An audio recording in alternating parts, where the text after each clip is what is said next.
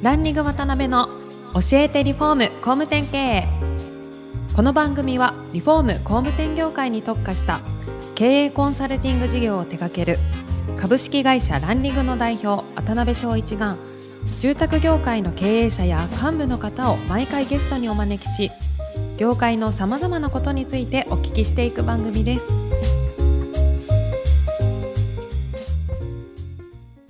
皆さんこんにちは。さあ今週も始まりましたランリグ渡辺の教えてリフォーム工務店経営第175回目アシスタントの牛久保ですパーソナリティの渡辺翔一です。はい今回も株式会社ココイエと物件王の代表である藤井社長にお越しいただいています藤井さん2回目よろしくお願いします。はい、よろしくお願いします。はい前回は勉強のできない生徒会長。のお話とかできてなかったですはい。はい。ね。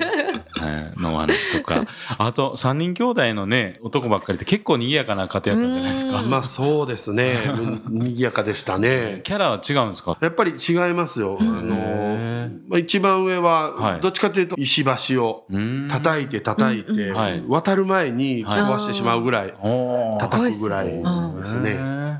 ねで、真ん中はまあ何も変えたくないというか変わらないっていうんですかうんね。変わらないのが一番いいみたいな。俺のことはほっといてくれみたいな。そんなタイプです。はい。突然変異で藤井さんが。まあそうですね。まあ、まあ一番下がやっぱりね、一番いい男になると。あれ？あれ？違うんかな？はい。まあそんな感じです。そんな感じで。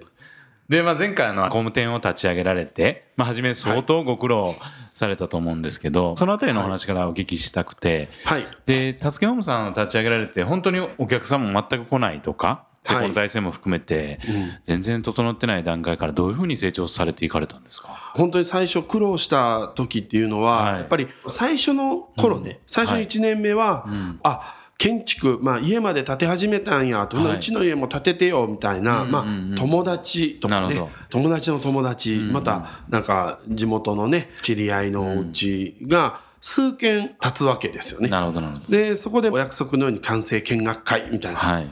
ことをやらせていただくんですけども、ティッシュペーパーをはい。もらいに来ましたとか、なるほどマックカードもらいに来ましたとか、ってはい。いうような方で、結局家を建てられる方がん集客するっていうことがやっぱりできなかったんですよ。なるほどね。で、そうですね、そのまんま8年間、ん8年間でね、マックスね、5棟新築が建った年が一番多かったみたいな、それぐらいの。もうだからやっててもやらなくても、うん。いい工務店が 8年間存在してた。そそんな感じです。結構しんどい8年じゃなかいやもうったですか？そらもうしんどいというか、まあ、単体ではもうね難しかったです。僕も兄貴もその給料っていうのは最初からやってるその経費はいはい。っていう方で賄って達健ホームっていう会社は、まあ、当時はまだ従業員が3人っていうような、うんそんな会社やったんですけども、はいはいはいまあ、その子らの給料が出たらいいかなみたいな、そんな会社でした。なるほどね。はいで、8年間その状態で結構ふつふつとされながら、はいなんか、バーンとこう跳ねる、今につながるきっかけってあったんですか？まあ、やっぱり不動産の仲介の参入やと思います。ああ、なるほどはい。ね。はいやっぱり不動産抑えた方がいいやろっていう話で、なんか出会いみたいなのがあったんですか？僕はあの、愛知県のはい。方の同じサイディング事業ですね、その外装事業やってる僕の恩師がいるんですけど、はい。その恩師からですね、うん。不動産事業やろうと思うんやけどって、兵庫県はい。でそっちでもやったらって、はい。めっちゃ軽く言われて。で、いや、そんなん、え、大丈夫だ、そんなん僕やったことないけど、ん。で、参入のきっかけになりました、それが。まあ、社長するんやったら僕もやろうかな、みたいな。はいはいはいはい。そんな感じで始めました。へえ。はい。あ、それこそノウハウも全くないと思うんですけど。あ、あの、もちろんその時は、愛知県の会社さんがうんフランチャイズに入るんやっていうことで、僕も同じフランチャイズに。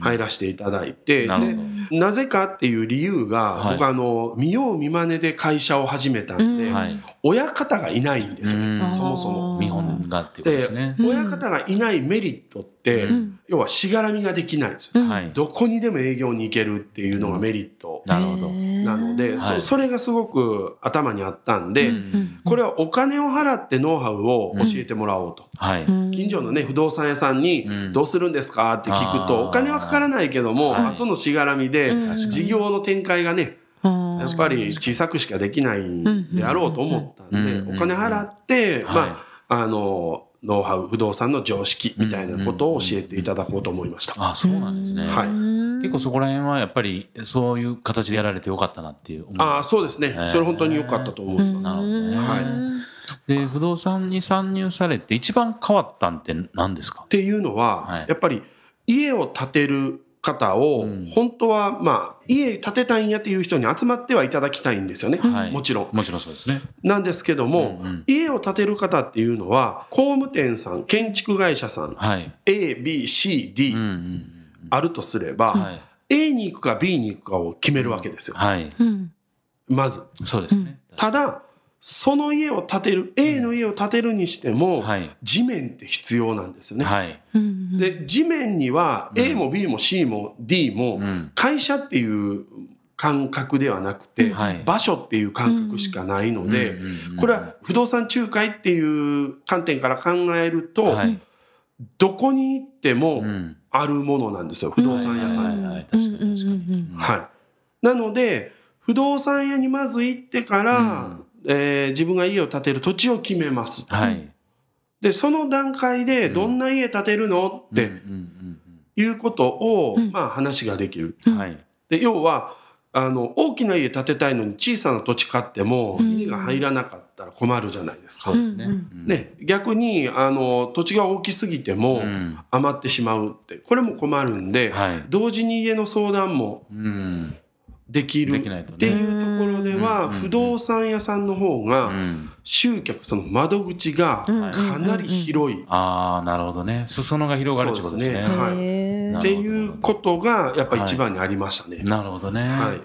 で、実際それは狙い通り土地探してますとか家建てたいんですけどみたいなお客さんがはい。続々そうですね集まるようになったんですよはいもう、これはもう見事にですね、我々の地域の、まあ、はい家建てたいんやって言われる方うん。は、土地を探しに来られると。はい。で、そこまでお金をかけたくないんやと。はい。だから中古住宅買ってリフォーム、リノベーションしたいってはい。言われる方は、必ず不動産屋さんから始まるんですよね。そうでしょうね。はい確かに確かだから新築を建てたい方も、うんリフォーム。する方も、結局不動産屋さんに最初にまあ、顔出されると。っ確かに確かていうところで、うん一番最初からドンってこうヒットは、しました。はい。相当、お、来たっていう感じだっいや、たんもうほですかね。んまにね、うんやっと来たって。長かった。やっと。はい。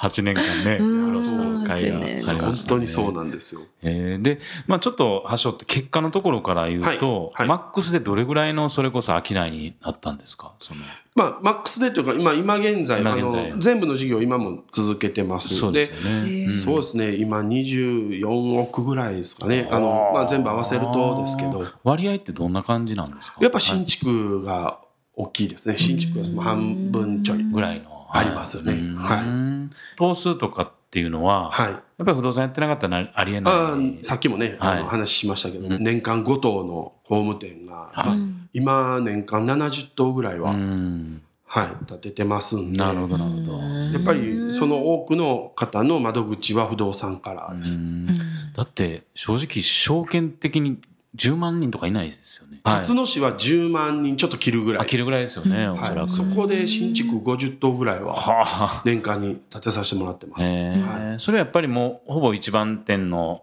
グループに入ってるっていうことですよね。多分、まあ多分というかそうですね、すよね正直。はい。で、その不動産を検討されるときに、他のパートナーとたくさん組んでみたいなことは考えなかったんですか、他の同業さんというか。えーっと、建築会社さんです不動産。あ、不動産。はい。あ、なんていうんですかね。不動産会社さんっていうのは、結構横のつながりあります。まだ今でもう、ん。横のつながりで、まあ、はいたくさんの物件を扱わせていただくっていう。ような、そんな感じですね。だから、ら、敵対するみたいな、ライバルっていうような、そんな感覚はね、全くないです。僕も携わる前は、なんか不動産屋さん、新しい不動産会社したら不動産屋さんに嫌われるんじゃないかなとか、って思ってましたけど、うん。あの、あまりそういうイメージはなかったです。なるほどねあイメージというか、あの、現実はなかったです。なるほど。はい。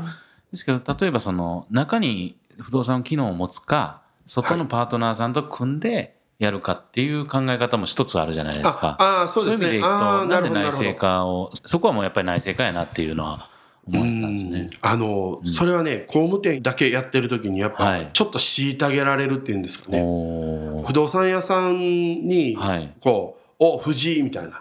おい、藤井って。うちの分譲地でいい区画余ってるから、あそこに安い家建てろ。なるほどなるほど。建売り住宅ではいはい販売するから、んうん安い家建てろみたいな感じうで、んまあこんな感覚でね、あの言われてたんで、なるほどなるほど。ですね。だからまあ、やっぱりやるには自分でっていうのと、エンドユーザーがやっぱり喜ぶはい。っていうのは、建築屋さんの方がやっぱ優しいんですよ。エンドユーザーのこと考えてる。確かになので、うんそういう気持ちがある人たちがうん手前にある不動産に。も一緒に考えてあげると、うんなるほやっもっとエンドユーザーにとっていい家が建つやろうなって、すっげえいいこと言いましたね。ど。今なんか、だけど本心で今ね、おっしゃってましたよね。これは本心です。はいはいはいはい。なるほどね。へ藤井さんってすごい、まあ僕も4回ぐらいしかお会いしてないですけど、本質的にいい方なんで、ありがとうございます。そこら辺がなんかビジネスにも出てるんでしょうね、考え方が、ね。ありがとうございます。はい。なんで笑ってるんですか？はい。いい方でしょ？はい。ありがとうございます。はい。すいません。そしたらちょっと3回目は、あの、具体的に建築、小さな工務店さんとかが不動産事業に参入するときの、それこそ、藤井さんが歩んでこられたような道のりだと思うんですけど、はい。まあ、成功するためのポイントみたいなものを、ちょっと詳しくお聞きできたらなと思いますんで、はいわかりよろましくお願いします。はい。私不動産が何か今初めてよくわかりました。何の、何歳ですか？今まで何やと思ってたんですか？いやなんかはい漠然とこう工務店が何とかそういう違いがちゃんと分かってなくて番組ももう150回ぐらい来てますけど。は 勉強になりました。い。はい。ありがとうございます。はい、ありがとうございますということでお時間が来てしまいました藤井様には来週もゲストにおいでいただきます本日はありがとうございましたありがとうございました。ありがとうございます。今回もランリング渡辺の教えてリフォーム工務店経営をお聞きいただきありがとうございました。番組では渡辺や住宅業界の経営者幹部の方へのご質問を募集しています。ウェブサイトランリグにあるお問い合わせフォームよりお申し込みください。お待ちしています。